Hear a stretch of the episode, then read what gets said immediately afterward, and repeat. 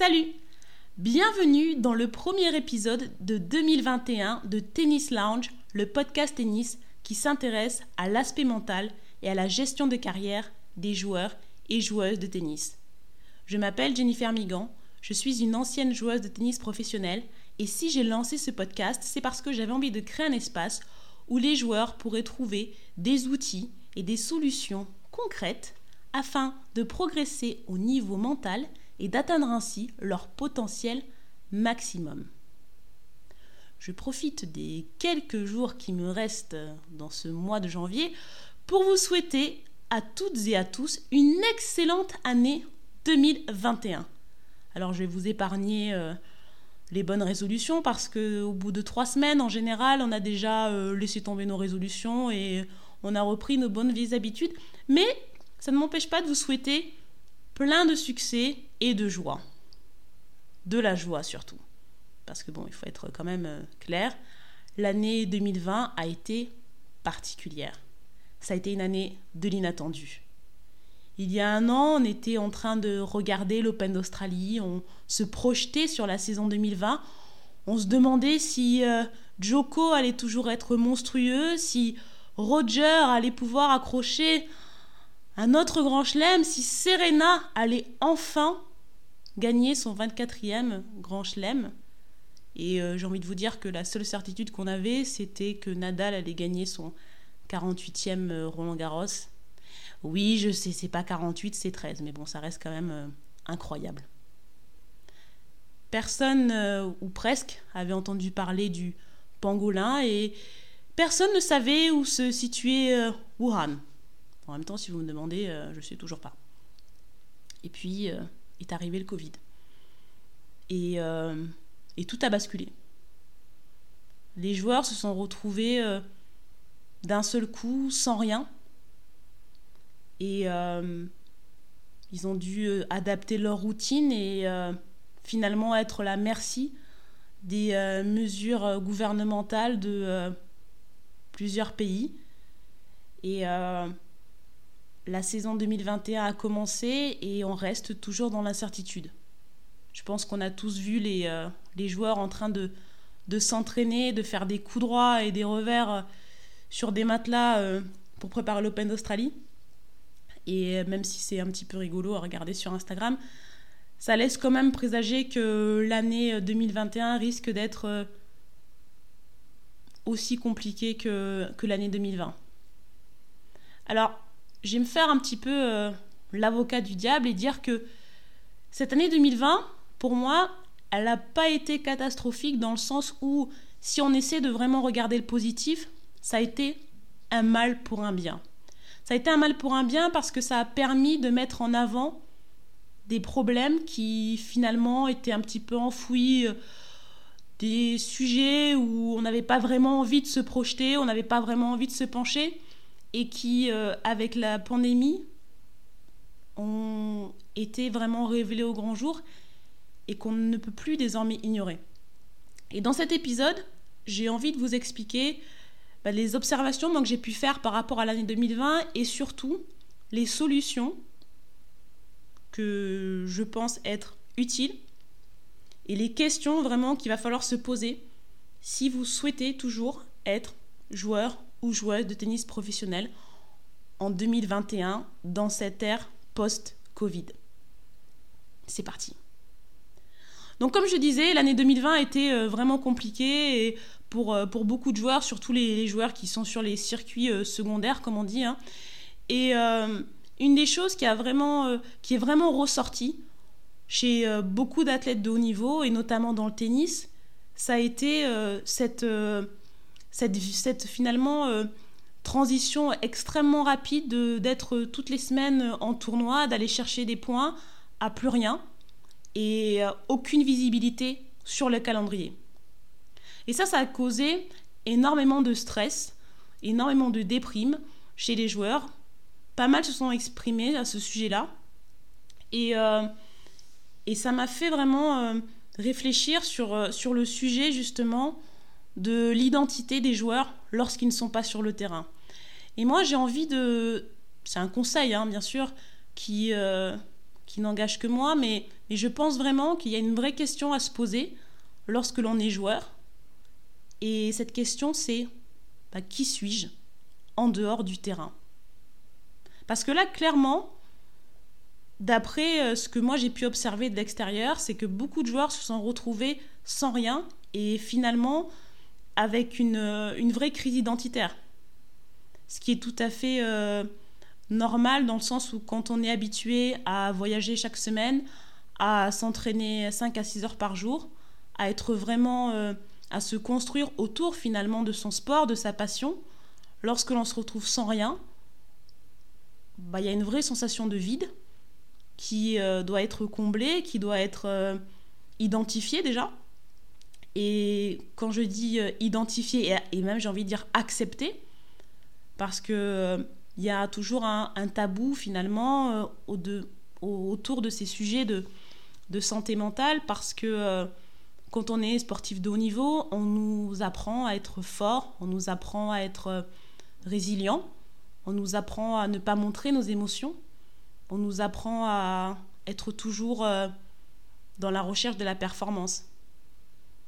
Mais qu'est-ce qui se passe lorsque l'on est justement dans une situation où on ne peut pas exprimer ses qualités? Qu'est-ce qui se passe quand on se retrouve chez soi? Alors les premières semaines c'est sympa, on regarde Netflix, mais qu'est-ce qui se passe après? Quand on n'a plus euh, d'entraînement, quand on n'a plus de compétition qui, euh, qui viennent. Eh ben c'est ce qui s'est passé pour beaucoup. On se retrouve comme ça à ne pas savoir qui on est et à être déprimé et à être anxieux et euh, la question de l'identité, c'est un sujet que j'ai euh, souvent abordé. D'ailleurs, je vous invite à, écouter le, premier épisode euh, de ce podcast où je parle d'identité de jeu et où je fais vraiment la différence entre ce que j'appelle l'identité de performance, hein, donc de joueur lorsque vous êtes sur le terrain, qui vous êtes. En général, celle-là, elle est vraiment très claire parce que de par vos entraînements, votre préparation, vous savez à peu près qui vous êtes en tant que joueur, comment vous vous exprimez sur le terrain et de faire une vraie dissociation entre votre, idée, votre identité personnelle.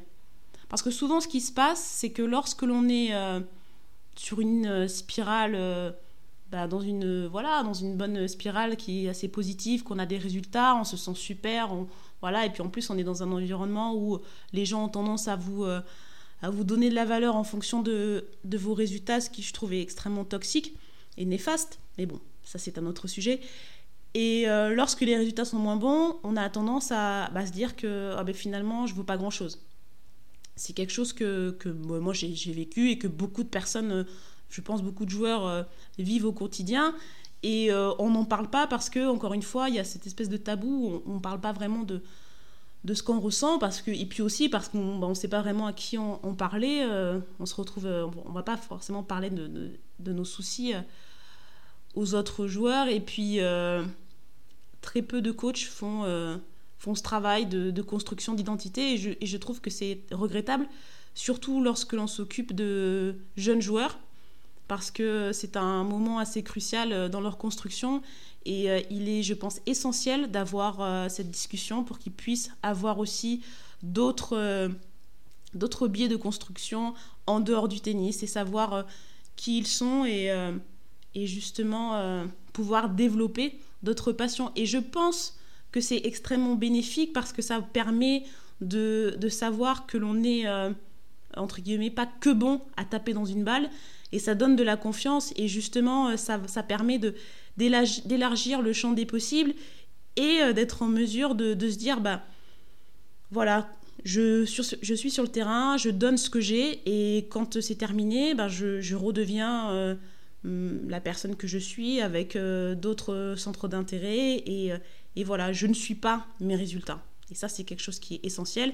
Et euh, cette pandémie a mis en, avant que voilà, il était essentiel de, de parler de ça, de savoir ben voilà, qui on est en dehors et, que c'est un, un, travail qui, est, qui doit être fait par, par l'équipe autour du joueur, l'entourage familial également mais euh, c'est quelque chose qui doit vraiment être, euh, être fait. Donc qui suis-je? Se poser vraiment ces questions-là en dehors du terrain.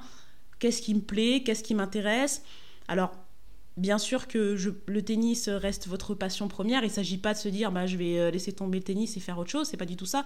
Mais c'est de savoir que on a aussi d'autres choses à côté. Ça permet d'avoir un équilibre. Et on se rend compte que les meilleurs joueurs, ils ont, c'est des gens quand même qui sont assez équilibrés, qui ont toujours euh, des choses un petit peu à côté et que et que lorsqu'on est euh, hyper hyper focus sur un seul sujet et que et qu'on n'a rien d'autre à côté, ça, crée des, euh, ça crée des problèmes, surtout euh, lorsque l'on arrête euh, sa carrière. Je, prends l'exemple du, du, du regretté Christophe Dominici dans le rugby, qui a. Voilà, c'est une chose qui a été dite lorsque. après son décès, que voilà, il avait eu du mal justement après sa carrière à, se retrouver et à trouver justement le, bah, des, des choses qui pouvaient lui donner un petit peu le, le même sentiment qui, qui pouvait à voir lorsqu'il était sur, euh, sur les terrains de rugby. Donc euh, donc c'est quelque chose qui est euh, c'est pas vraiment c'est pas un sujet comme ça bateau, c'est un vrai sujet et je pense que vraiment les, les gens doivent enfin les joueurs doivent se poser cette question là. Une autre question c'est pourquoi je joue? Quand les, les joueurs sont revenus dans les compétitions, on a vu voilà des stades vides. C'était assez, assez triste d'ailleurs, hein, même en tant que, en tant que spectateur, de, de regarder. Et euh, certains joueurs ont exprimé leur. Euh, ben ouais, leur. Euh, comment dire le, fait de ne justement pas ressentir la même chose que quand il y avait 20 000 personnes en train de crier leur nom et, et, et voilà, et qu'ils avaient vraiment besoin de ce public. Et c'est vrai qu'on a vu, il y avait une vraie différence entre l'US Open où c'était vraiment à huis clos et c'était un petit peu, un petit peu glauque, hein, je dois vous l'admettre, et à Roland Garros où il y avait 1000 personnes, c'est vrai que c'est pas énorme, mais tout de suite il y avait, un, y avait une différence et les, joueurs l'ont exprimé. Et, et, je l'entends tout à fait, c'est sûr que jouer dans un stade, on, se nourrit de la bah, de l'énergie des gens, mais il faut aussi se dire que dans ce, j'ai envie de dire, nouveau euh, normal, dans cette ère post-Covid, il est fort probable qu'on ne retrouve jamais euh, des stades pleins. Alors ça peut, ça peut euh, être un peu pessimiste de ma part, mais j'espère fortement me tromper. Mais j'ai quand même quelques doutes là-dessus. Et, euh, donc savoir que on va se retrouver dans des stades plus ou moins vides et qu'on va pas pouvoir se nourrir de, de l'énergie des gens et, et voilà, c'est vrai que ça enlève énormément du spectacle. Et, y a, et beaucoup de gens ont exprimé le fait de, de jouer pour ces moments-là, d'avoir des stades remplis. Et, bien sûr que tout le monde a envie que ça, ça revienne comme avant, mais, mais je pense qu'il va vraiment se, falloir se poser la question de pourquoi est-ce qu'on joue euh, et, euh, et de se dire que ben, ça va être euh, comme ça pendant un moment, du moins, jusqu'à ce que la, la situation soit, j'ai envie de dire, sous contrôle et que et qu'on arrive à de vraies, euh, de vraies solutions pour que le sport de haut niveau redevienne un petit peu euh, ce qu'il a pu être par le passé. Donc euh, voilà pour les questions vraiment à, se poser.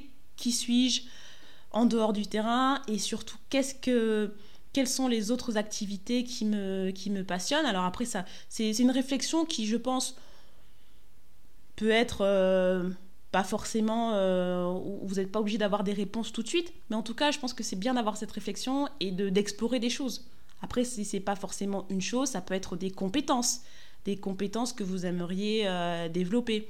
Et, euh, et, je, et je dis ça parce que dans la partie qui va suivre, ce genre de, de compétences externes peut être extrêmement bénéfique pour votre carrière. Je m'explique le gros sujet qui a été évoqué lors de la crise euh, Covid par les joueurs, j'ai envie de dire, euh, qui évoluent sur le, circuit secondaire, ça a été bien sûr euh, l'aspect financier.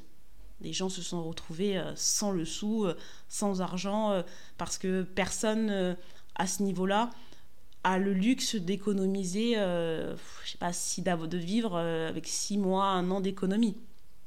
Ça, c'est vraiment réservé à, à l'élite euh, du top euh, du top 100, euh, j'ai envie de dire, ouais, ATP, WTA, et encore pas tous.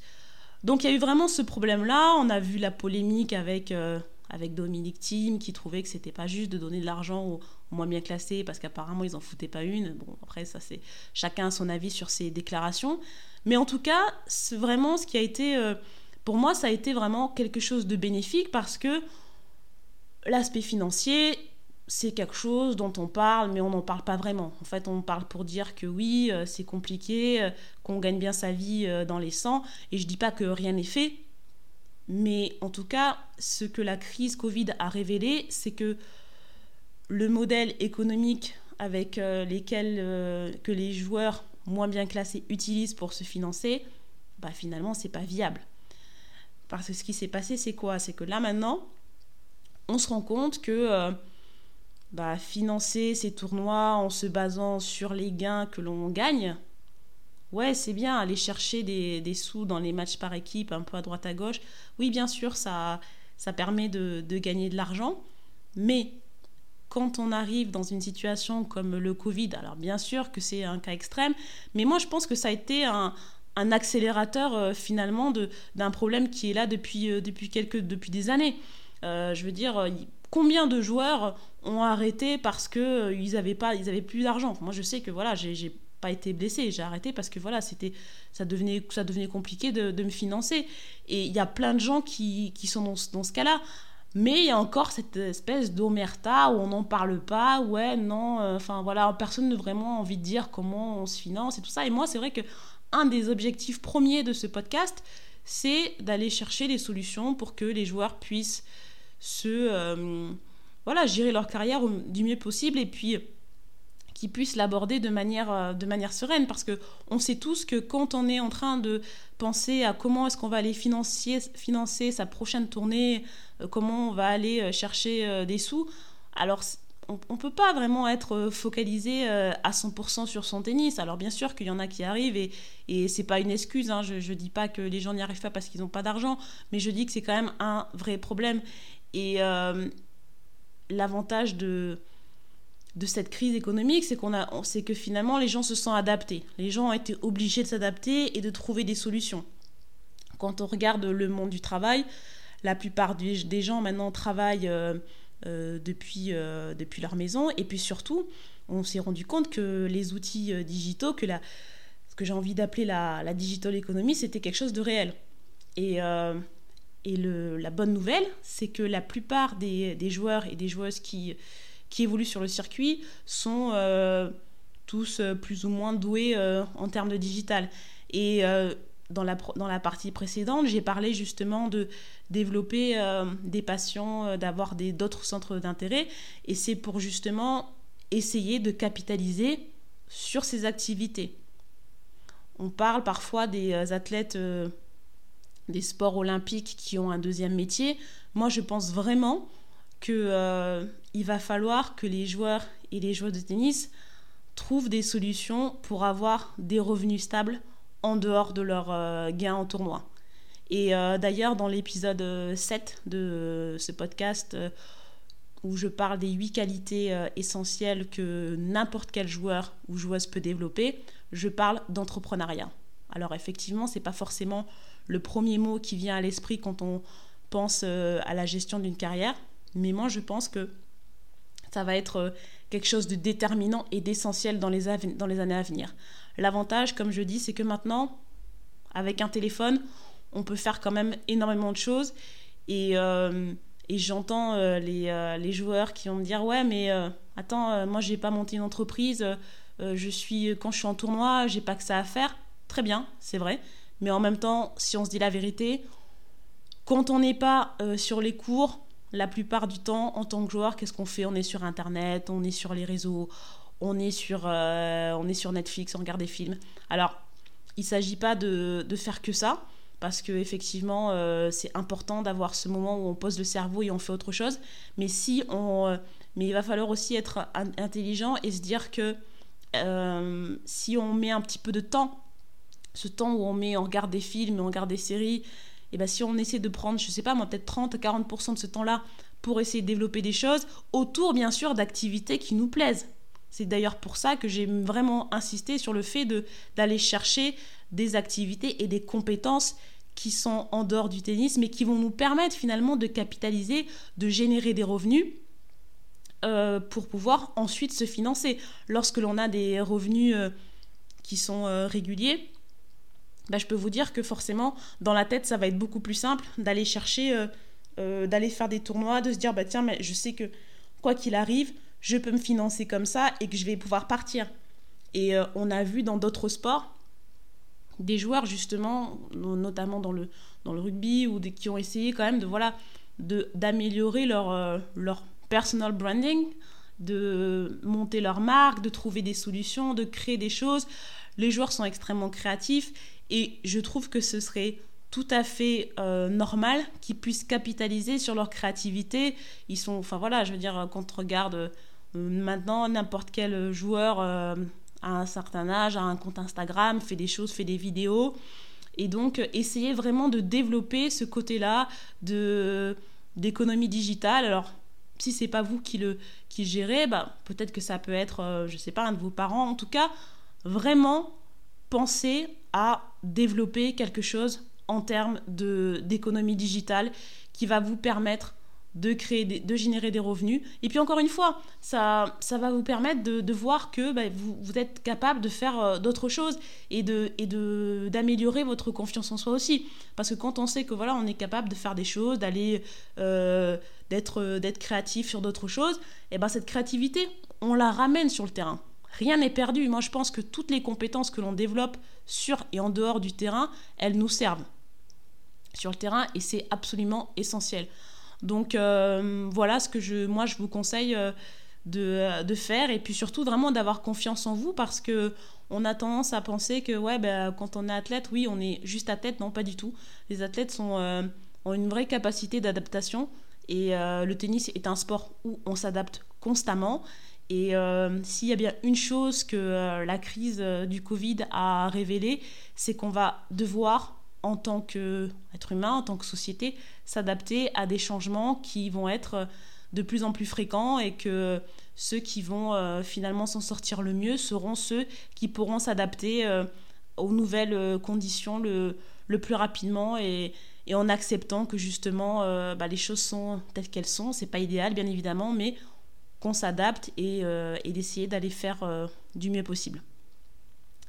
Donc, euh, bah écoutez, voilà pour, pour cet épisode, ce premier épisode de l'ère post-Covid.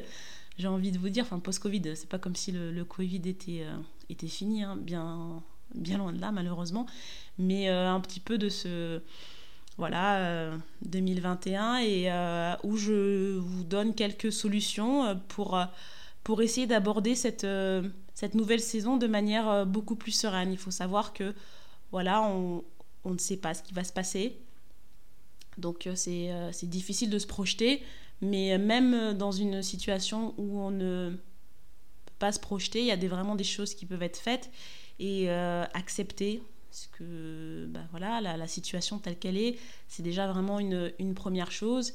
Et, essayer vraiment de, de se redéfinir, de, voir que bah, ça permet de, de redéfinir les carrières des, euh, des joueurs et des joueuses, de, de, trouver des différentes solutions, des différentes approches, qu'il va falloir être créatif pendant peut-être un an, deux ans avant que les choses, qu'on trouve une certaine stabilité, mais que, mais que finalement ça fait partie aussi des, euh, bah, des choses euh, intéressantes dans une carrière. C'est une, une, époque qui est tout à fait inédite et, et on ne sait pas vraiment de, de, quoi demain sera fait, mais mais avec de mais les joueurs de tennis sont des sont des gens résilients qui euh, qui trouvent des solutions et qui sont créatifs. Donc je je ne m'en fais pas pour vous.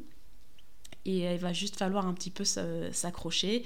Et encore une fois voilà l'entrepreneuriat dans le sport ça va être je pense un élément essentiel dans les années à venir. N'hésitez pas à suivre mon podcast, à vous abonner, sur euh, toutes les plateformes et, euh, et, à nous suivre à me suivre sur les réseaux à Tennis Lounge, euh, pardon, Tennis Lounge sur Instagram et sur, sur Facebook.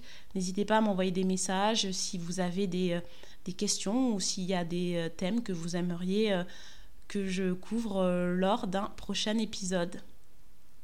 Encore une fois, très bonne année 2021 et à bientôt pour un prochain épisode. Salut